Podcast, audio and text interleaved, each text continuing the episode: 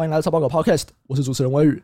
那这次来跟我们进行投资人访谈的呢，是一位我高中的同学。我们高中都念附中，然后我们都在一个社团，就附中吉他社。那这是一个不太乖的社团，所以我们我们高中的时候就是一直翘课啊，然后长大的坏习惯都从这边养成。对对 对，这就是我变坏的开始，这样子。那 Freddy 他在高中结束以后，他其实开始念的他是属于外交嘛，对不对？呃，其实我是新闻系，但是是外交的双主修。哦，就你念新闻，然后双主修外交，然后蛮有趣的是，他现在是在法人担任 sell side 研究员。然后说是 sell side 研究员，可其实现在很多的 sell side 是专门在服务 by side。那 Freddy 就是一个这样的工作，专门在服务 by side 的 sell side 研究员，然后主要是在看美股。所以我们今天呢，就是会来跟他来聊一聊，说，诶，他是怎么样从这种新闻双主修财经，然后进到金融业界，进到投资圈做现在这份工作，然后也会来聊一下说，诶，你的这份工作为什么那么特别？所谓的 sell side 研究员在做 buy side 的事情，这是什么样的意思？然后也会来聊一下他的一些投资哲学，包含说他工作上面他是怎么样去研究美股的，以及他自己个人的投资哦，这边蛮有趣的，因为其实很多研究员可能在工作上或者是自己的投资，诶，他可能是不一样的。啊，Freddy 他其实就有一点点差别。那我们今天会来聊一下，说，诶，为什么会有这样的差别？好，那 Freddy 可以先请你简短的跟大家自我介绍一下吗？嗨，大家好，我是 Freddy，我现在是在国内一个比较大的券商的 sell side，在当美股的研究员。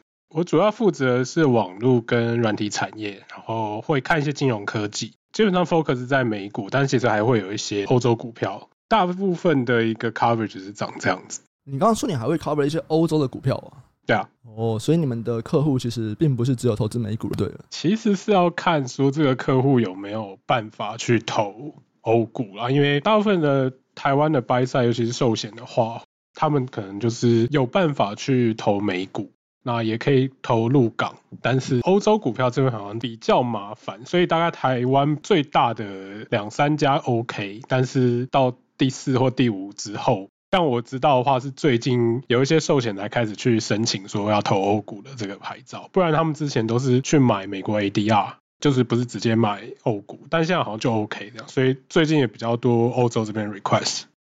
所以现在可能他们会想要直接进到欧洲的市场，就是不是透过 ADR 的方法，是直接。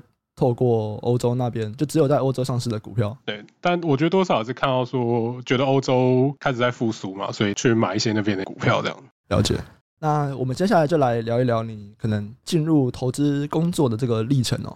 你在学校的时候，你念的不是财经系，那你后来是怎么样进到投资圈做现在这份工作的？这个故事有一点长，因为一开始我是念新闻系进去了。那我记得我大一的时候，志向是去当外交官，所以后来就研究蛮多外交系的东西。然后后来也申请上外交系双主修，然后就开始念这样子。后来大概是大三、大四之间吧，刚好身边有些朋友，就是他们在做台股的投资，那也开始在看财报。所以他们就把我拉去上一些财报分析的课啊，或是会计的东西，然后学一学，哎，觉得还没有趣，等于是从那个时候开始去跳进去了。那大学结束之后，就直接去念正大企研所，就念 MBA。那念一念的时候，其实也是那个时候就算是有一点确立，说，哎，我想要做一些跟公司或是产业研究相关的工作。所以那个时候，其实论文的主题我也是选跟财务相关的一个论文。然后后来写一写，写完之后就开始去当替代役了。当替代役之后找工作，啊，找工作丢一丢，就到现在的工作了这样。你为什么会找到这份工作啊？其实有点歪打正着啊，就是刚好那时候替代役的室友就丢给我那，哎，那个 finance 版上有一个现在这个工作的职缺这样子，我就把我履历啊，然后写的论文，还有自己做了一些简单的美国股票的一些分析，就丢给现在的老板，然后他觉得哎蛮喜欢，就来聊一聊这样子。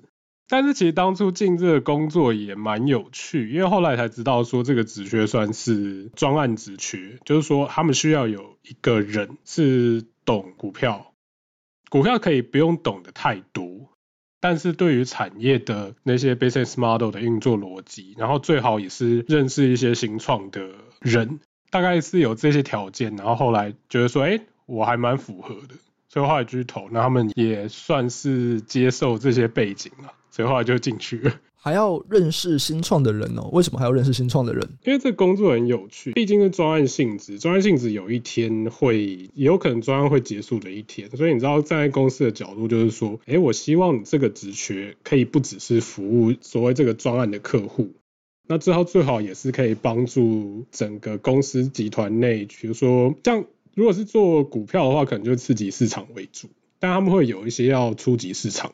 就帮助台湾的公司去 IPO 或是去做并购，他们也需要这一方面的研究员来 support 他们去做这些事情，所以才会有特别去加一项说，哎，如果你有在新创的经验的话，会更好。了解，所以他们还会有一些除了单纯投资股票之外，还会有一些其他事情，可能会有你刚刚讲的 IPO 或者是需要了解初级市场的东西。对，因为其实这两件事情算是相辅相成了，尤其是在。看软体或者是 FinTech 相关的股票的时候，因为你看到现在一些，像我刚进工作的时候，那个时候什么 Airbnb 啊、Uber 都还没上市，嗯，所以其实如果说你能够去掌握一些初级市场的一些动向，那算对于长期整个产业的一个发展状况是会蛮了解的。了解，哎、那老实说，你们这样子主管蛮有 sense 的，就是。他可以知道说，哎，如果要投资美股，然后投资到科技股的话，其实会很需要知道关于新创或者是初级市场这边的东西。哎，真是蛮有 sense 的。我觉得一开始在投资美股的人，他们不是想的都是说，哎，我们就去买大公司吗？买 Apple、买麦当劳、买星巴克。我觉得是比较是我们 House 的老板自己的一些想法。当然也有可能是因为他跟客户沟通、跟内部沟通之后，觉得说，哎，可能需要这样的一个 requirement。嗯。但这个东西比较 optional 啊，但他们也是刚好去找到我去帮忙做这件事情。嗯，了解。那能不能来解释一下什么叫做 sell side 研究员做 buy side 的事情？sell side 其实讲的是说是谁雇佣我。Sellsai 在台湾的话，基本上你就想说券商，券商的研究部其实通常就叫做所谓的 sellsai 的研究员，这个是雇佣你的单位。但是实际上你做的事情。啊，如果是一般的 sellsai 研究员的话，比如摩根士丹利发个 downgrade 台积电的报告，那你看到那个报告，其实就是所谓 sell side 研究员发的一个报告，发出来之后是去给不特定的对象，不管你是散户还是你是法人，其实你都会看得到那个东西。他研究的方向就变成是他自己要决定，那他要抠什么样的公司，决定做什么样的事情，其实基本上是研究员自己要去做决定，说我现在要看什么。我要抠什么公司这样？那我的工作就比较特殊，因为我刚刚讲说这个职缺是专案性质，所以你其实虽然是 sell side 研究员，呃，你虽然是 sell side good 的，但其实你这个研究员的工作是去帮特定的法人、特定的机构去做研究。那他们研究的话，就不是说你可以说你想要抠什么公司，不管是大的还是公司还是小的公司，就可以去做到的事情，而是说他们通常会给一个产业，然后通常会给好几档股票。要么就是在他们的 stock pool 里面，要么就是他们准备要放进 stock pool 的公司，那你就去做一些研究。所以这个研究的范畴就可能不只是说，呃，研究一个公司去算它未来几年 earnings 这些，他可能会去做一些比较 deep dive 的工作。比如说，我今天去看 Facebook 或是 Google 或是其他的社群网站，我可能会再去深入研究说，哎，它 business model 长什么样子，那它的下载的状况。他可能会需要这些比较深入，在一般的 sales 报告上不一定会看到的东西，或者是比较是他们一些客制化的需求。比如说，最近又接到一个 request，就是说，哎，那 G7 去提高这种 big tech 的税，这件事情造成的影响是什么？你可能看一般 sell side 报告的话，他没有办法这么及时的帮你去搞出这些东西来。但是我作为是一个专案或者是所谓 sell side 的 buy side 研究员，我就必须要去做这些事情。他们有需求就回应，比较一个 on demand 的一个研究服务。所以就是客户有什么需求，他会及时跟你讲，那你就要去研究，而不像一般的 sell side 研究员是，反正你就是自己出你觉得对客户好的东西这样子。这边会是很多是客户提需求，对，但是我会有一些弹性啦。嗯，有时候 buy side 他们不只是看你在看的这个产业，他们就会看非常多个产业，那一个人可能要照顾几百档股票。但这种情况之下的话，你就有时候必须要去主动的跟他推荐说，哎，我觉得这个地方有投资机会，想办法去说服你去买这个公司之类。了解。好，那我们就进入到一些投资方法的部分哦。因为像你刚刚说的嘛，你的工作其实是主动投资，你要去看客户想要了解什么产业，或者他是他想要了解什么样的股票，你就要去研究它，然后你要选股推荐给客户。但你在你的粉丝团也有说嘛，你的个人资产啊，主动选股只占了二十趴，剩下八十趴是属于因子投资。那这边其实就比较没有选股的东西哦。你能不能分享一下为什么会有这样子的差别？这个东西跟我的学经历比较有关，因为我刚刚有讲说我的论文其实是写财务学相关的研究。呃，我那时候做的东西其实是所谓智慧资本的一些研究，这样，那其实它也算是因子的一个范畴。反正就是公司投资多少智慧资本上去的话，你的股价报酬会比风险调整后特别好，或者是怎么样子。反正就是做类似这样的一个研究，所以这个算是影响到我后来在做投资上面的一些基本上的想法。因为呃，你循着这条线，你会发现说，呃，市场上大部分的报酬率其实是可以被风险因子给解释掉。从最基本的是比如 Fama French 三因子，然后后来加 c a r h a r 四因子这些东西，其实你会发现说，呃，很多人声称说，哎，他的报酬率比 S M P 五百好，或是比台湾加权报酬指数好。其实，如果说你把风险因子的这些东西丢进去之后，你会发现说，绝大部分的报酬都是可以被解释掉的。你今天碰到一个基金经理，他的报酬率可能连续十年，每一年都超过大盘大概五个 percent 左右。那你就问他说，哎，那你都买什么股票？因为这个大家下一个问题一定会问这个嘛。然后就跟你说，哦，我全部都买中小型啊。我说，嗯。对啊，但是当然你可以在所谓 CAPM Beta 上面你是比大盘来的好，但是如果说你今天去比的不是比 S M P 五百，你今天比 Russell 两千，你会发现说实际上你并没有真的缴出所谓风险调整后的一个 Alpha，就是你所谓的 Alpha 其实是可以被系统性的去复制或者去承担一些风险因子来达成一样的效果。那这个东西很难去归因说是你的选股能力有多强。而是你今天挑到对的战场去选到这个战场里面的股票，你才会得到这样的一个报酬性。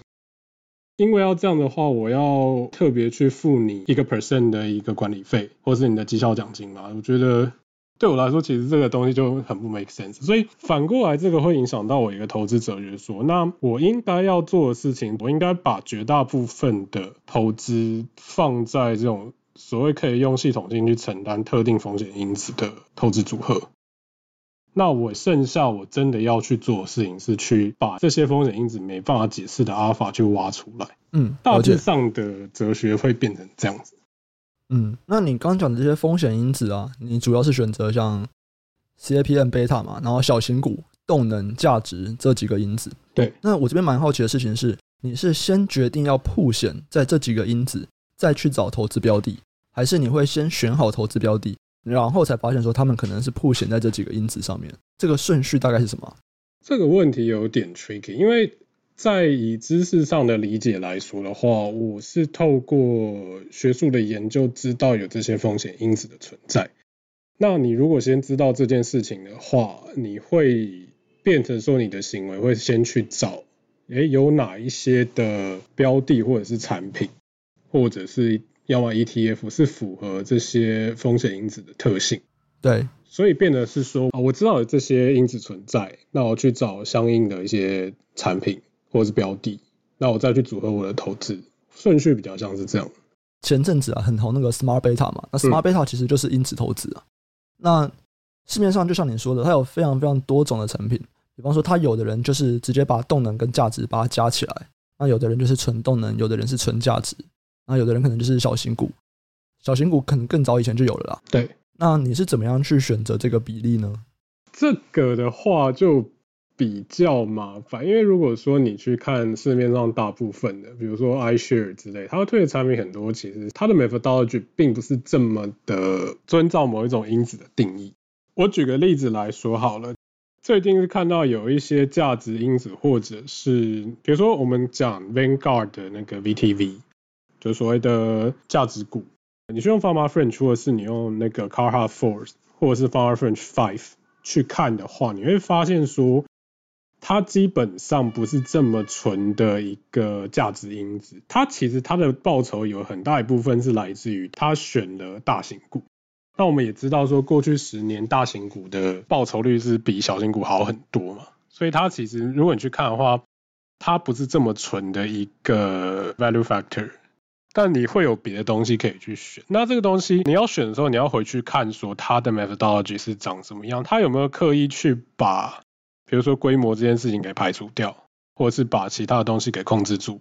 但我也可以去理解说，为什么资产管理公司要做这些事情，因为有时候你会发现说，你发了这个因子的一个 ETF 之后，万一你这个因子，比如说在发行之后五年内没有如同学术理论上讲的一直 outperform 的话，没有一直 outperform kappa beta 的话，哇，压力会很大，哦，你压力就会很大，你的 AUM 一定会缩得很小。那这个东西会有恶性循环，就是说你的 AUM 小，那你的管理费有可能就会上来。对，那你的这个东西就很难再去扩大。那公司如果觉得不赚钱，最后就把你砍掉。嗯，我举另外一个例子好，就是说像那个 iShares 的 Momentum Factor，就是 MTUN 这个所谓动能股的 ETF 啊，其实如果你去看的话，它的确是有动能效应，但是它其实更多是来自于 High Beta。它有蛮大一部分是来自于承担比较少的规模因子。那我们也知道说，过去十年规模因子其实比较弱嘛。那如果你承担比较少的规模因子的话，其实你整体的报酬率就会好蛮多的。那也会去 outperform S M P 五百之类的指数这样。了解。好，那我们接下来聊一聊主动选股的部分哦。那你说你这边选择的会是中型的科技成长股？那你这边是以美股为主吗？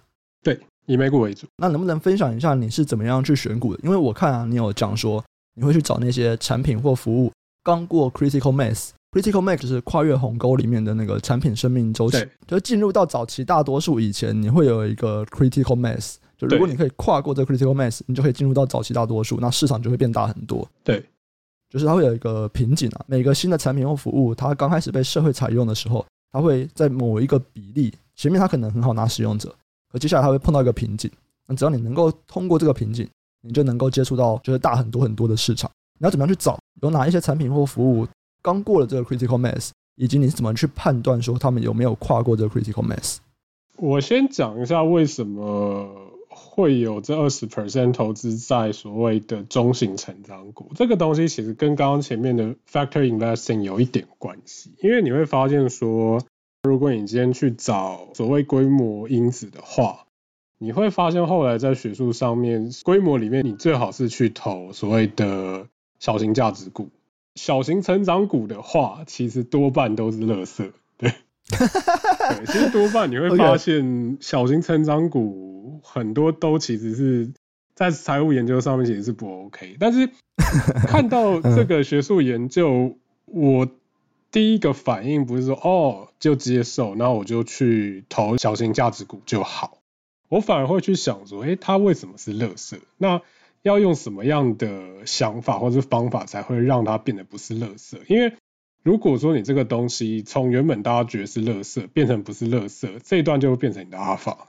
没错，对，所以我就会去想说，那我要怎么用自己的一些方法，或是我有没有那个 edge 去。从这些所谓的小型或是规模较小的成长股里面去找到真正的黄金，然后这个东西会变成我的阿尔法，而不是变成垃圾。哦，所以为什么会去留这一块部位去做这件事情的背后的一个原因，其实也跟整个 factor base 这个东西有点关系。前提是这样，那第二个是在于说，哎，那我要去怎么找 critical mass 的定义是什么？因为我其实是看软体跟 FinTech 为主的话，所以我其实刚开始在想这件事情的时候，会去看一些比较 top down 的一些产业的资料库，嗯，比如说 Gartner 或者 IDC，他们会有一些产业的一些报告。那我后来其实有归纳好几个次产业之后，其实有发现说，不论是你针对这个产品服务 total 的这个 spending，如果超过我举例来说，好，比如说企业花在云端上面的钱占你 IT spending 的比重，我们在蛮多的一个案例是看到说，如果你今天超过三个 percent 到五个 percent 之后，其实你常常就会进入一个快速采用期。那这个东西比较不是这么 quantify，比较是那种经验法则。很多产业或次产业是产品，当你跨过大概三到五 percent 这个门槛之后，你会开始发现说有更多的一个用户或是企业去采用这样的一个产品或服务。嗯，你刚的三到五 percent 是在说企业投资在 IT 上面占营收的比重？因为企业可能都会有一块钱都是投资在 IT 的支出嘛，对，比如说你买 server 或是去买一些软体之类的，但你会发现说，比如说我今天都是买云端相关的一些产品或是服务的话，这个东西占你这一包 IT spending 如果占超过三到五 percent 以上的话，通常整个产业会开始进入做大量采用的一个情况。所以是，如果今天你买云端服务或者是云端伺服器的支出占你。买整个 IT 服务相关的支出占三到五 percent，它可能就是进入到一个快速采用期的一个阶段。对，好，我觉得听起来有点像是说，因为这些你的云端伺服器啊，或者云端软体，它主要就是为了在因应你更多的流量嘛。对，对吧？所以有点这样的感觉，就是当你需要为了因应流量的支出变大的时候，某种程度的代表说你流量变大了，所以可能就是你已经进入到一个发展中的状况这样。对，所以美股会开到那么细哦，就他连说我现在我在伺服器上面花多少钱，他都会跟你讲，都会有一些调查机构做这件事情。调查机构，那他们怎么知道？公司不讲，他们怎么知道？去做 channel check，这蛮好玩。这有点像是他们其实有一部分的工作，就是这些 IDC 或者是 Gartner 这些机构，他们常常在做的事情是。有点像 sales side 应该要做的事情哦，他们就去找一些 data points 啊什么的。了解。你在刚刚前几个月打电话给我们哦，你说打给财报狗吗？对啊，我原本以为他是要授权资料给你们之类的。没有，原本我以为他是要卖资料。对。结果后来他说他想找我们访谈。哦。对，就是他他们可能在研究一些台湾 fintech 产业吧，然后想要找我们问资料这样子。那顺便讲一下好了，其实他们就是 check 历史资料都还蛮好，嗯，他们通常都可以 check 到最接近产业样貌的样子。但是如果你今天去看他们的 forecast 的话，嗯，通常就是准确性可能要稍微去调整一下这样子。哇，第四波，第四波。对啊，因为我觉得，毕竟你说他们是一个很有公信力的产业研究机构，他们去问问题，我觉得一般来说公司会比较愿意回答的感觉，就比起投资机构，很像更愿意回答一点。对啊，但投资机构也要分啦，像 你你知道现在 side 去问公司，其实公司都不太理你。哦，为什么？他们就觉得说啊，你又比如说以 DRAM 的话，你又不是 DRAM exchange 的人。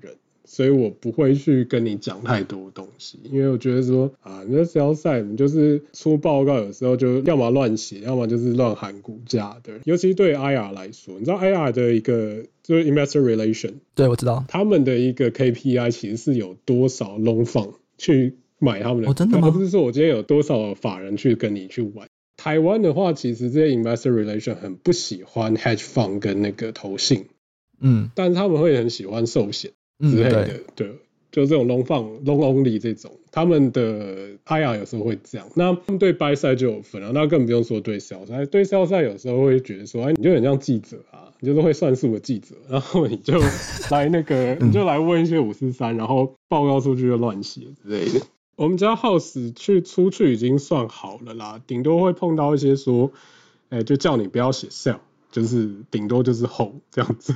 嗯。这边我觉得都是 sell 赛基本啦，对啊，之前也有听说，就是有哪一家研究员，他们就是写了卖出的报告，然后他一个礼拜后他去法说会，就是那间公司法说会，然后公司的发言人直接过来就说：“哎，请你出去。”对，有时候会让你 会这样的，像我们家之前有一个很非常厉害的一个研究员，看那个电子中下游，嗯，他就有写过某一家做伺服器的厂商。就是写他 sell，嗯，然后之后他，我记得可能到现在都打电话或者是去问的时候，都会非常多障碍，对啊，有时候他们就会让你这样子。那、嗯、其实不管是哪一边的立场，都无可厚非啦，就是想要做好自己的工作嘛。一边就是想要让公司的形象是能够好的，那一边他们就是讲出他真的自己对未来判断的预测，这样子。嗯，对啊，两边都是在做自己的工作。对，那如果是 buy side 研究员，其实就会比较好，因为毕竟你就算是大股东了，所以你先去抠公司或是做 channel check 之后，人家比较愿意喂给你真的资料了。还有另外一个点啊，就是你 sell side 出报告，你是很多人会看到嘛？对啊，有点像是你在跟别人讲我坏话的感觉。对，那如果是 buy side 的话，我就只是减码，那这个东西内部的要么扣 memo 啊，或是其他的东西。对啊，对啊，对啊，就你没，就是你不是在跟别人讲我的坏话。对啊，对啊。好，下一个，我觉得很多投资人呢、啊，在刚开始投资的时候，他们会很犹豫进场点。例如说，现在大盘很高，那我是不是要等跌一点下来我再进场？有些人可能会建议说，那我就采用定期定额的方式分批入场。那我印象中，你有说过啊，比起择时，资产配置可能更重要。嗯，你要不要讲详细一点这个东西？这个是根据 Vanguard 之前做的一个研究啦，就是说，你今天是要 lump sum 还是就是就 lump sum 就是说一次性投入，另外一个就是 DCA 嘛，就是定期定额。对，那他们有去研究说，如果说你今天手上刚好有。比如说一百万好了，你一百万直接丢进一个投资组合，跟你一百万分个十年，然后这样子去定一定额这某一个策略，那会发现说一次投入，然后再加上再平衡的那个胜率会比较高。实证研究就放在那边给你看，就是说，哎，那看起来一次性投入，其实在理论上，我是说理论上看起来胜率会比较高。那如果是这样的话，那为什么还会有人在做定期定额？所以后来就在想这件事情。那一个理由其实在于说，你投资这件事情最后是回归到投资人自己的心态跟你的纪律。我说在投资组合管理上面，跟怎么进出场这件事情，其实回到这件事情。所以定期定额有一个方式是帮你去管理你的心理的状态。所以定期定额的话，实际上对你心理的负担会比较低一点。当然这也要看定期定额的一个定义。像刚刚 Vanguard 这个做的研究比较像是说，我手上就已经有一个一百万在那里，那我分成十次。但台湾人很多定期定额是根据你，比如说你接下来的收入的某个百分比，那那个东西比较像是说，你现在最多就是有那个钱，你预估你未来收入的某个百分比，就是是未来的东西，这东西表示你手上现在还没有，嗯。你是去跟未来做个约定，说我要去投这些钱进去。那我觉得这个东西其实也跟单笔投入其实没有太大的差异。了解，两个研究方法就不太一样。这样子，你这边讲这个，我其实我有看过那篇研究啦。Vanguard 有研究，他有指出嘛？如果是定期定额，大部分啊，你的报酬率可能会输给一次投入，但是你的下档会比较小嘛。对，所以的确，最后的结论也就是说，如果今天你对于风险承担你是很 OK 的，你可以接受。短期就是你的资产可能少一半，少三分之一，那你就可以一次性投入。但如果今天你会害怕这种事情，你会害怕说，我今天投入了，然后可能两个月以后我的资产就少三分之一，少十帕，那你就用定期定额的方法。这个东西补充就是说，对于散户来说，我就已经有可能很难做到说，比如说我今天在之前高点投入，然后过一个月算是已经少了三十 percent、五十 percent，嗯，就是散户来说就已经有点难接受。那好，那你今天说法人可以比较能够接受这点，我觉得法人的那个忍耐度会更低，对，因为你可能下你可能下礼拜就被 fire 掉。我们一般人停损啊，可能设个十趴十五趴吧，就是单笔股票。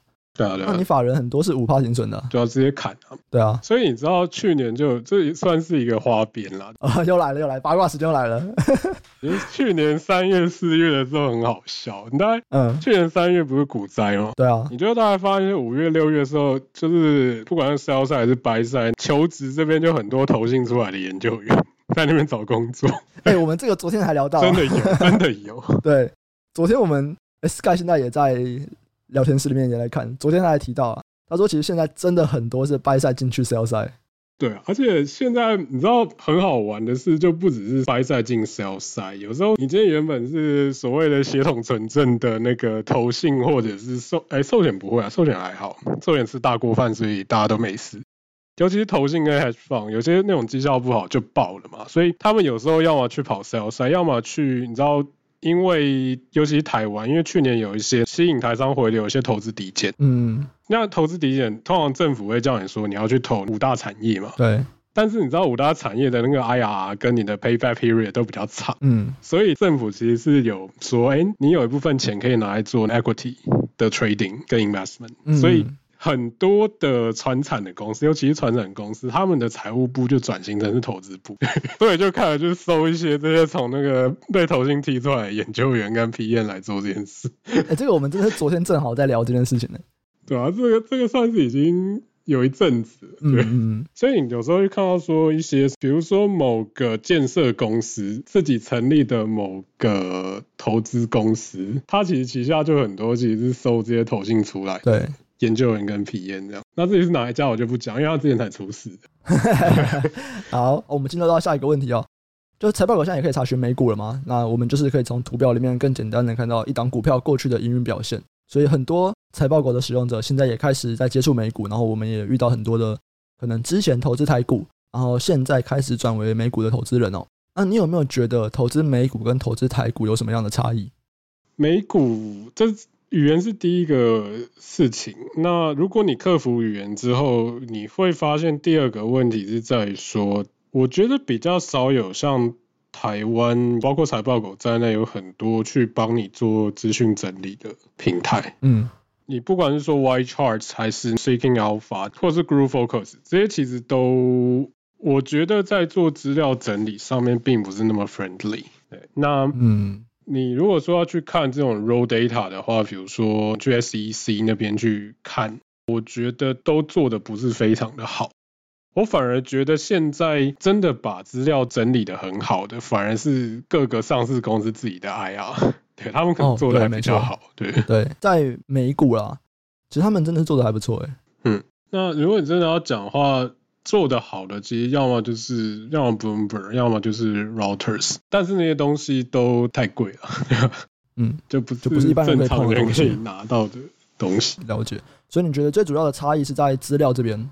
嗯，资料这边是一个，但是我讲到现在都还是在讲说怎么收集资料这一点的差异。如果你要说到投资上的一些差异的话，我觉得在台股上面，如果你是厉害的投资人，你的相对优势是蛮多的。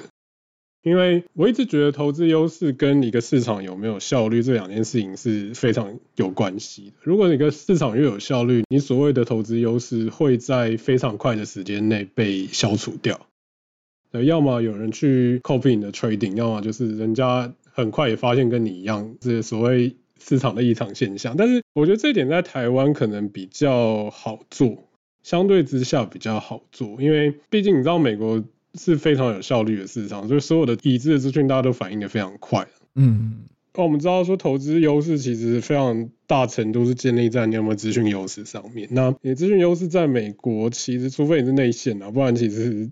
而且我说的是真正的内线，不然其实很难去 leverage 资讯优势去长出其他种的投资方法，对啊，嗯，所以我觉得这一点是一个蛮大的一个差异，呃，但是这个反过来也去迫使投资人会去想，会回到说，那我可能真的去投一些好的公司，或者是这个公司的一个成长性还没有被市场完全的解读。或者是还没有完全反应的这种公司，其实就会有它一个长期投资价值，蛮有趣的。所以它是因为市场比较有效率，所以我比较难找到资讯优势，那我只能转而找那种有办法长期成长的公司。对，我觉得比较像是这样子。因为如果说你要去玩一些，有时候台股有些投资人，就中石或是那种大户在玩的一些很非常花式的一些策略，对。要么是用量化的方式，要么是比如说筹码这些东西，但我会觉得说这件事情在美国比较难做。如果你今天回到八零年代的话，很好玩，就是说那个时候八零年代、七零年代，大他们那边就已经在玩统计套利，嗯嗯，然后很快就把电脑这件事情用在投资的流程上面，所以一些所谓的 quant 都是在那个时候开始出来。那基本上很多策略在那个时候就已经被他们玩坏了，所以就 很多东西就没有用了。其实的确有很多在美股已经烂掉的策略，可是我们在台股是有用的，在看就发现，哎、欸，对啊，居然有用，这样这也是蛮有趣的。可这边就不能讲太多了。但我觉得这件事情就你知道，逐笔成交之后，台股这边啊，我相信会蛮多 quant 在用这个事情。嗯，对啊，对啊，对啊，因为其实这是一个高频交易可以开始被利用的机会。那在美国啊，那种基金如果管理超过一亿美金，它每一季就要缴交一份报告给 SEC 嘛，就说明他们现在的持股状况，就是我们很常在讲的十三 F。那你自己也有在追踪十三 F？对，大概是看哪一些投资人会怎么使用这份资讯呢？我跟那个 Frank 蛮像的啦，我们都会看 Tiger 的那些 PM。嗯，对，那 Tiger Fund 就是 Tiger 系列出来的，要么就是 Tiger Global Management 啊，那些 D One 啊这些人。对，那他们的特色跟我的工作比较有关系，是因为他们都是他们其实投的方向都是所谓的科技成长股，大部分。然后你会发现说，他们其实啊、呃，他们投的东西有时候蛮像的，方向上其实蛮像的啊，所以他们的东西我会看一下，因为我会去想说，哎，他们为什么要买这个东西？为什么要加码或减码？有没有任何的一些迹象去发现说，哎，他最近都往这种股票去跑这样子？所以他们的东西我会看，而且因为 Tiger 的这些 PM，我觉得比较是现在 Hedge Fund 里面少有，真的还是在做 Stock Picking 的，就是真的是在选股。哦、你在唱其他人都不选股，对？我我不是说唱其他人不选股，但其他人不选股，但是他们 A U N 跟可能绩效都其实有可能更好，或者是差不多。嗯。比如说 Citadel 或者是 Two Sigma 或者是 AQR 这些其实都在搞量化的。对啊，对啊，对啊。但是他们 A U N 也是全世界最大级。虽然说 Bridgewater 其实基本上也是一个搞量化出来的。嗯。前几大医院都是长这样，所以反过来你如果要去看十三 F 的话，我反而不会去看前面这几个 Quant 为主的基金，我反而会看 Tiger 这种。哦，蛮有。因为跟你的选股会比较有帮助。对。嗯嗯嗯，好，所以你其实会去找那种说，到底有谁是真的在做选择股票，而不是单纯在看指标。对。然后就是 follow 说这些选择股票真的有在做选股的人，他们可能是挑哪一些？那其实有很些人他会说，就我们看十三 F 这个东西都已经 delay 多久了？你现在在看的时候，很有可能已经不是他们持股了，或怎么的。当然有些人这样子了，所以我们在看的时候都要去选择说。你就看他过去持股的历史嘛，如果他过去一档股票可能都可以能持有个两年三年以上，那他现在最新买的这档股票，我们是不是也可以预期他其实是希望能够持有两到三年以上？那我们就不会去看那种说你每一季持股都在变，然后我们还去跟单，因为这个的确嘛，我们看到的时候就已经是落后的了，他很有可能已经没有持有这些股票了。我补充一下，因为你跟阿瑶之前有录一集 YouTube，我没记错的话也是在讲十三 F。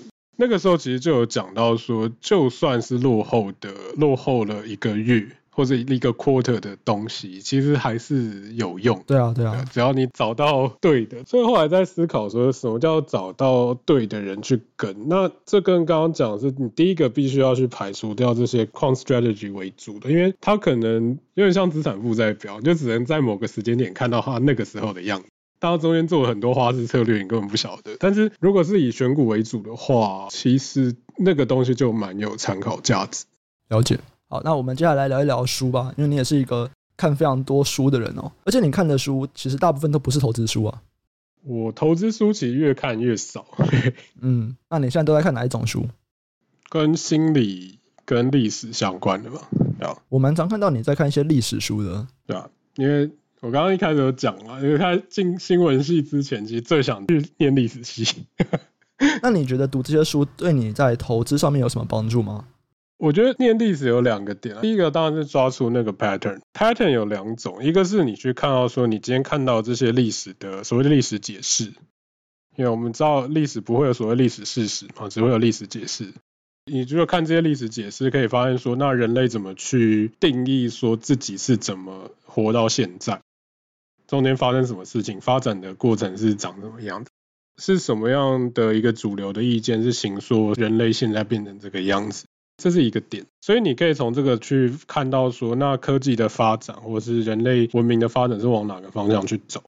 那你会知道哪些东西是直线的进行，哪些是绕了好几圈但还是直线进行，哪些东西是开始去消失的？比如说，如果去把历史书去搭配前几年有一本叫那个《真确》，对。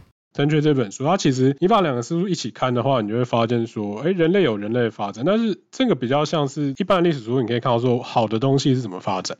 那你从正确那本书，你可以看到说，那坏的东西其实有些东西一直在缩减，世界没有变得越来越糟，是越来越好。所以一个从好的方向来看，一个从坏的方向来看。好的其实在累积，坏的其实在变少。所以你会发现说，有些东西其实是在变好。例如说人类的生产力。又举例来说，国外的 podcast 有稍微提到一件事情，就是说，你今天我们一般的中中产阶级过的生活，其实都比那个所谓大清皇帝过的还要好上几百倍。嗯嗯。所以其实人类是人类的一个生产力都是一直在做在进展这样子。我觉得这是学历史的第一个层面，就是说你可以看到说长期的发展趋势是长什么样子。那第二个层面其实跟刚刚的历史是跟历史解释比较有关系。因为我看历史书够多，那我也收集了非常多从不同的角度去切同一件事情的书，所以从这个地方你会看到说，诶，如果从另外一个角度或是另外一个视角来看同一件事情的话，那这个事情会长什么样子？那这个应用在投资，其实就是说，呃，你不可能就是一厢情愿觉得说，诶，某一种看法或是投资方法就一定。对，有可能人家用完全跟你不一样的方法，但是做到跟你一样的报酬率，这也是有可能的事情。只是要去想说，那为什么？就比较觉得念历史相关的书会有这些就基本的一个问题的意识存在。你刚刚提到了，就是我们现在生活其实都比以前的皇帝好很多，很多人都会贵古贱今，可是的确事实就是这个样子嘛。站在心理学的讲法，就是说，毕竟人是比较出来的啊。所以你现在的贫富差距可能更大，或者是对啊，相对剥夺感比较严重。对，相对剥夺感可能更重。可是如果我们以绝对值来看的话，我们现在的生活绝对都比以前的人好很多嘛。社会也逐渐在变好，不管我们在讲谋杀率啊，或者是一些犯罪的一些数字。其实这边你刚刚有提到的书是正确。那另外一个一直在讲这个概念的就是史蒂芬平克嘛，他最近这两本书，一本是。人性中的良善天使，另外一本是再启蒙的年代。对，那这两本书其实也是用了大量的数据来做这件事情哦。对，他在启蒙年代副标就直接就是为理性、科学、人文主义和进步辩护。哇，书都太厚了。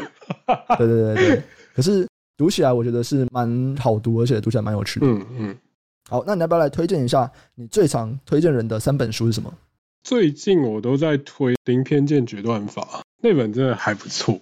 西施兄弟，对，西施兄弟的书都蛮有趣的。嗯嗯，你好像听过的东西，他会把相关的一些脉络都整理进来，再把它简化成一套工具，让读者去使用。所以。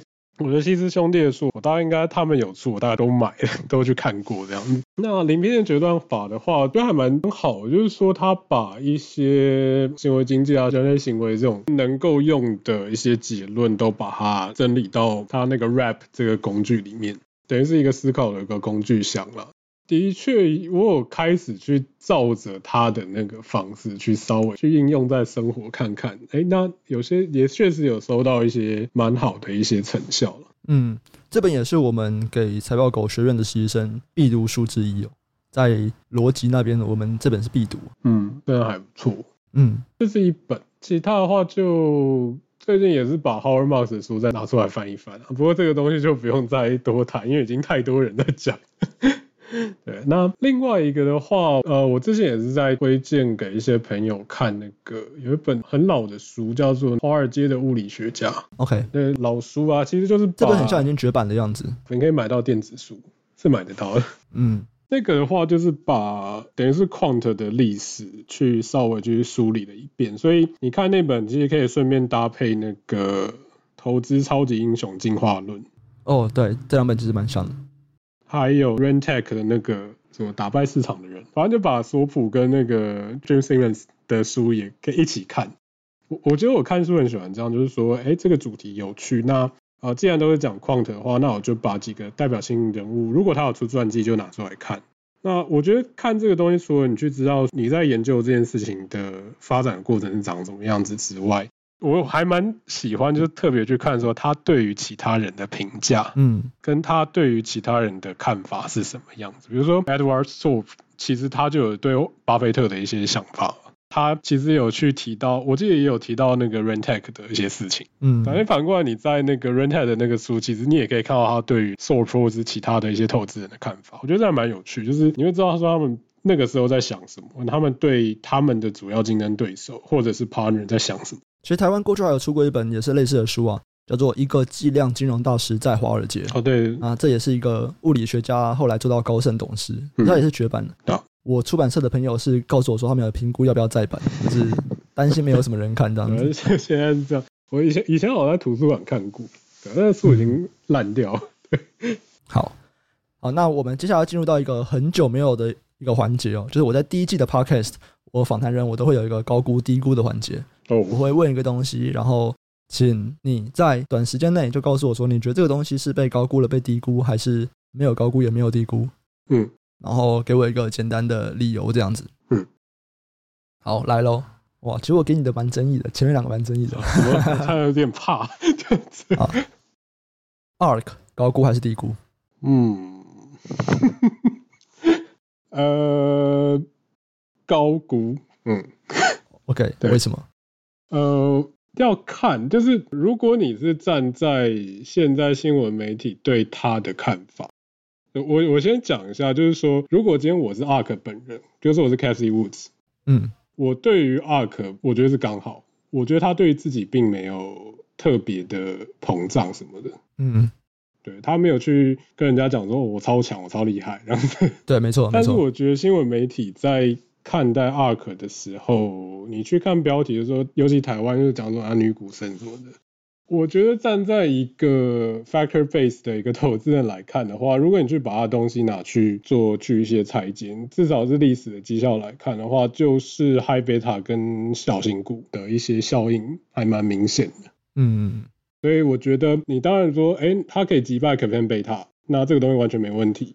我觉得这个就 OK，但是我觉得那个理由并不是他阿尔法特别的高，而是说他很聪明的去选择他的一个战场。但是这个东西我不代表说我自己觉得说他很糟什么，因为我觉得对于一个公募的基金经理人来说，他愿意去讲他的一些研究，他也愿意去长时间去坚持他的。这种选小型股啊，然后选成长股这种方法，我觉得要坚持这一点蛮困难的。因为以前我会站在说，啊、我就是一个投资人在旁边看这样。那如果我今天是我是一个经理人，哎，我今天如果没有说还蛮强的一个信念或者是一个方法论，我是很难去坚持说我一直去丢小型股，一直去丢成长股这样。嗯嗯。所以我觉得说，就 Cathie Woods 他们自己对自己的话，我觉得就是 even。但是我觉得现在呃媒体是有点夸大了，但是至少要讲清楚说他那个报酬是怎么来的。了解，我觉得讲得蛮清楚的啊，就是你认为由于媒体给他的光环让他被高估，可是他自己对自己其实是 OK 的这样。对啊。好，下一个也是蛮难的哦。哦，第一个已经吓到我了。嗯 呃，争议最大的就第一个，争议最大的第一个，好，再来桥水基金，尤其是 Ray Dalio，高估还是低估？嗯，我觉得也是。你是说对于桥水基金，还是对于 Ray Dalio 这个人？嗯，你选一个讲好了。我觉得对潮水本身的话。我觉得到一直到前一阵都还算是高估，最近可能因为绩效没这么好，大家会稍微恢复到一些公平的一个评价这样子。对，那真的要讲的话，你做 Global Macro Fund 本来就不是一个这么好做的一个类型，你很少看到就是说一直在做 Global Macro 策略的，还可以去弄得那么厉害，然后弄到规模这么大这样子，然后报酬率也没有掉太多。对，所以我觉得，呃，前一阵子当然因为瑞德包括原则啊，或是债务危机这些书，都有让整个 Bridgewater 被膨胀。对对，但我觉得现在是刚好。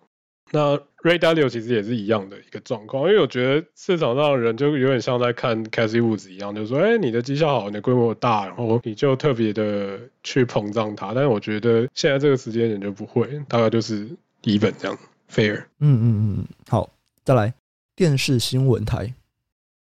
的什么影响力吗？还是我们就讲电视新闻吧。这样你可以看你要切哪个面向。电视新闻，我觉得被低估。嗯，对。我觉得很多人会有点去放大说，比如说社群上的一些讯息，或者是 PTT，或者是其他管道，或者是所谓的我们 overall 来说是网络媒体。对于人的影响，应该说对于绝大部分人的一个影响。我觉得有可能是因为一直待在软体啊这些圈子，会觉得说啊，那个网络超厉害，网络媒体超棒，然后大家都在看 Netflix，大家都不看有线电视。但是你会在今年就会看到一些，以美国来说的话，你会发现说传统电视的收视率开始回来，这是一个现象。那另一方面就是说，你要讲说电视的内容，比如说对于选举或是对于一般群众的影响性，我觉得虽然它的影响力一直在衰减，但是我觉得现在大家是过分放大说网络媒体对人造成的一个影响。所以我觉得，不管是收视率还是就影响性来看的话，我觉得在这个时间点，电视的影响其实都是被低估的。最后一个好了，最后一个也是聊天室在问的，嗯，拜登加税高估还是低估？嗯，你是说对于 Big Tech 的影响吗？还是？哎，好啊，我觉得这个问题还不错，因为拜登加税，大家应该预估就是影响最大的就是关于这种大型的科技公司。嗯，我觉得高估了。其实这个影响并没有这么。大，当然这东西因为我们算过，我们算过大概是对于那个 FANG 这些公司来说，对它 net income 的影响大概才最严重的话，因为因为我们大概把几个都拆开来看，影响最小的甚至没有影响的是 Amazon，完全没有影响。哦，为什么？它的影响几乎是零，因为你会发现，哎，拜登加税嘛，我把它想成别的，因为我我把它想的是 G7 在加税。哦，对。拜登加税的话，呃，不过结论其实差不多，其实不会影响太多。如果针对 Big Tech 啊，或者是这些网络或软体公司，其实我觉得市场上常常在，就是投资人常常在讲说啊，那个加税就完蛋了，就觉得其实不是。如果你真的去算过的话，会发现其实大家都把它想的太恐怖。哎、欸，你要不要来说明一下差别在哪里啊？你说哪一个？就市场上觉得影响会很大，但你们其实觉得并不会有太大的影响。你们这两边的结论差别是什么？我觉得有没有去算的问题。拜登加税这边，我觉得是另外一个 issue。但我可以先就 G7 大家集体对于 Big Tech 去加税这件事情。嗯，在思考这个问题的时候，你第一个看到说，哦，大家加税，所以这些企业的获利能力就会受到很严重的打击，所以你未来的 earnings 应该要往下修。嗯。但是如果你真的有去看它现在的有效税率，跟它在哪边注册跟登记这间公司的话，你去稍微去算一算，再根据它的条件去加点乘数，你会发现其实那个影响大概都五个 percent 以内，最严重就是五个 percent，最低的话大概一个 percent 左右。那你说这个东西，你再去假设，如果说这些科技公司他们未来的 earnings 都还有再去持续去 beat 预期的这个状况的话，你一加一减，相对预期的那个差距其实是会被消除掉的，所以其实并没有像大家想的那么恐怖，对，嗯，所以这件事情还好，antitrust 这件事情比较麻烦，嗯，antitrust 比较难估计了啦，对，那个东西不好算，对对，好，那接下来请你分享一个有没有近期你觉得最有收获的一个投资经验？近期最有收获的投资经验。大概四月、五月的时候开始去加一些科技股。等下，我的这个收获不是金钱上的收获，金钱我没有，我说当然是投资经验上。嗯，对，因为那个时候你会发现说，如果你要跟我说你赚很多，你收获很大，这样。没有没有，那个东西就就，就算了。嗯，好，为什么四五月买科技股让你有收获？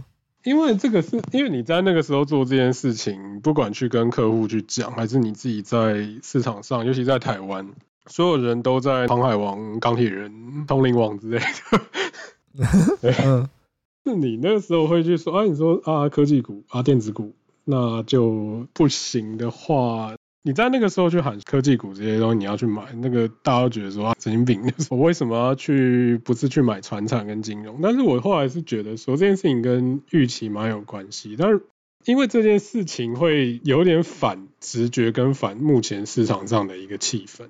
那个时间点就想说啊，你去加一些科技股，你应该还记得说，就是大概第一季到第二季中间的时候，大家就是比如说骂那个 ARK 骂的要命，这样说，对，去年是女股神，他今年变什么东西这样子，对啊。但是我觉得这个东西去教会我一件事情，就是说以科技股来说，你要去思考说是什么东西造成它的现在股价表现这么差。仔细去看的话，跟你 earnings 的上修跟下修没有太大的关系，甚至其大部分的这些科技成长股的 earnings 是往上修的。所以你唯一要去影响到它的股价表现，其实跟你成数的收缩比较有关。顺着这个路，也就一路去想说，哎，那这个成数收缩到底是什么原因嘞？那多半这种 high PE 或是 high PE B 的这种股票，通常你因为成数收缩都跟利率比较有关嘛。那你接下来就是想说，那利率反应完了没？反应到多少程度？那我要收集什么样的资料让我知道这一点？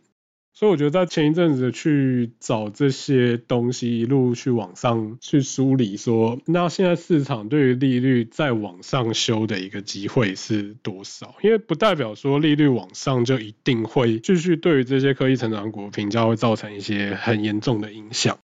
你反而是去思考说，哎，那现在市场预期是不是到顶了？那再继续大幅度的往上修的可能性高不高？那大幅往上修这个可能性？假如说是没有这么多的情况之下，那你反而可以再回去看说，那你的 earnings 这边往上修的机会有多少？那这样两个一起去考量，你就会大概知道说你现在去投资科技成长股的胜率会多少。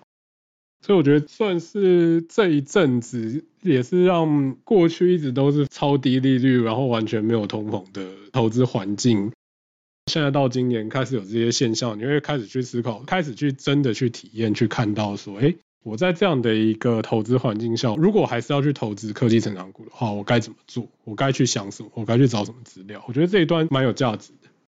哇，你讲的非常的详细耶，这真的是你让我们看到说一个专业的研究员他们在评估说要怎么样切换类股，或者是我要做出一个与众不同的决策的时候，他背后其实是有蛮多的资料，要要有蛮多的逻辑在佐证他的这个想法的。嗯嗯，好，那最后一个问题了。就财报狗的使命呢，是协助投资人做出更好的投资决策。那如果只能够给这些投资人一个建议，你会给什么建议呢？找到你自己的投资优势，这个东西不管你在美股跟台股都一样。那最好是能够系统性的去发挥这个优势。那你要知道说你的优势是相对于市场跟其他投资人。如果你最后发现说你有优势，那你应该去想要把这个优势给自动化。如果你没有这个优势，那市场永远都有 ETF 让你选。